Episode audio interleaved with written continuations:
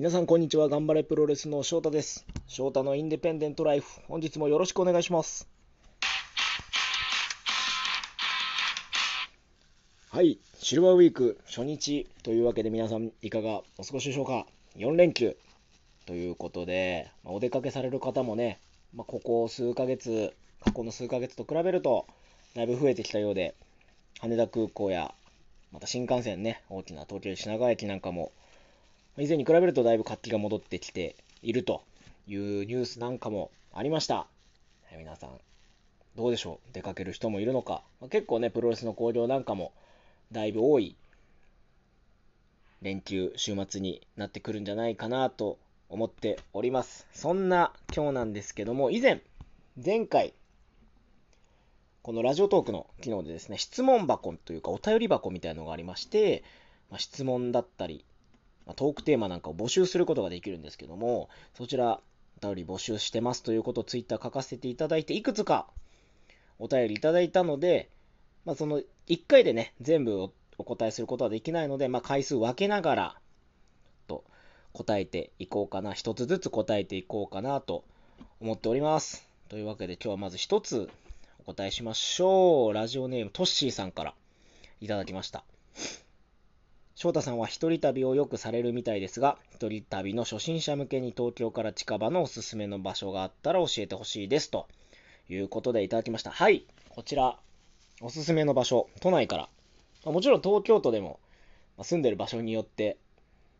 多少のね、移動の違いはあるんですけども、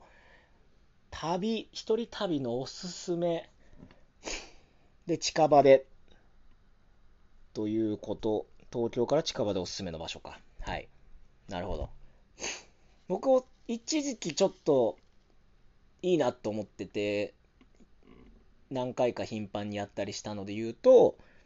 特急電車の旅がおすすめかなと思います。まあ、都内、新宿駅、東京駅からいろんな各線が各方向、北、南、東、西、各方向に向かってですね、まあ、都内はもう電車がいっぱい走ってるわけなんですけども、その特急、新幹線ではなくて、結構各路線、特急電車を最近走らせてるんですよね。別料金でもう指定席で座れる特急電車があります。有名なところで言うと、小田急線。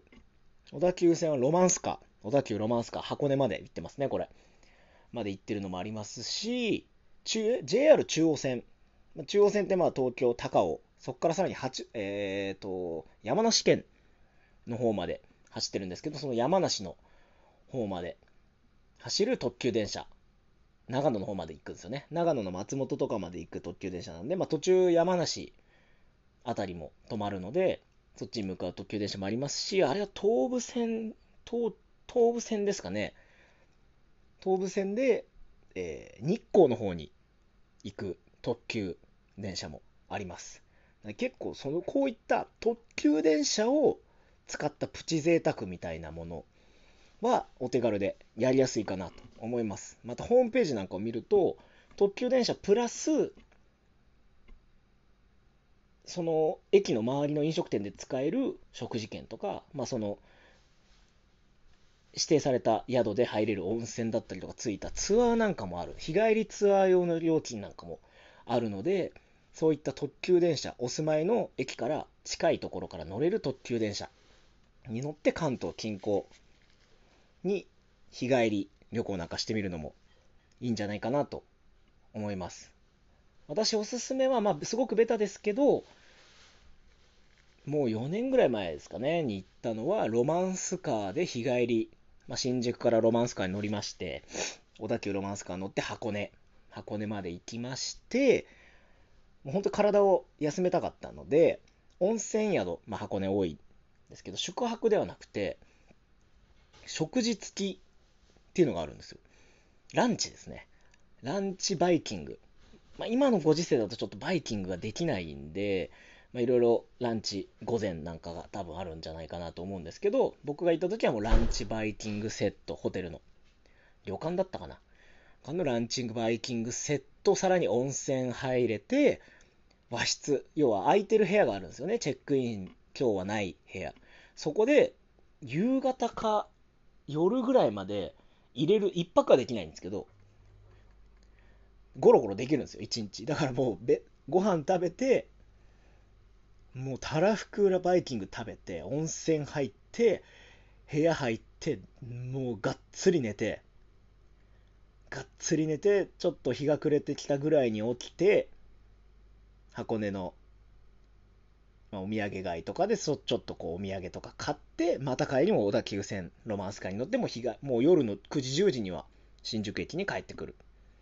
っていうようなのを一回やって、これは非常にすごくお手軽ですし、調べると箱根の日帰り温泉って結構出てくるんで、そういうのやっていただけるといいかなと思います。あと地味におすすめなのは、これ何線、西武線だったかな？の秩父。秩父まで行く特急電車、レッドアロー号かな？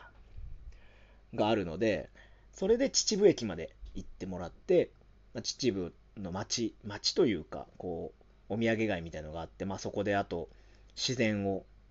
散策したりして、秩父駅にね、またここも温泉があるんですよ。直結の温泉施設みたいなものがあって、もう自分で特急券買って、その温泉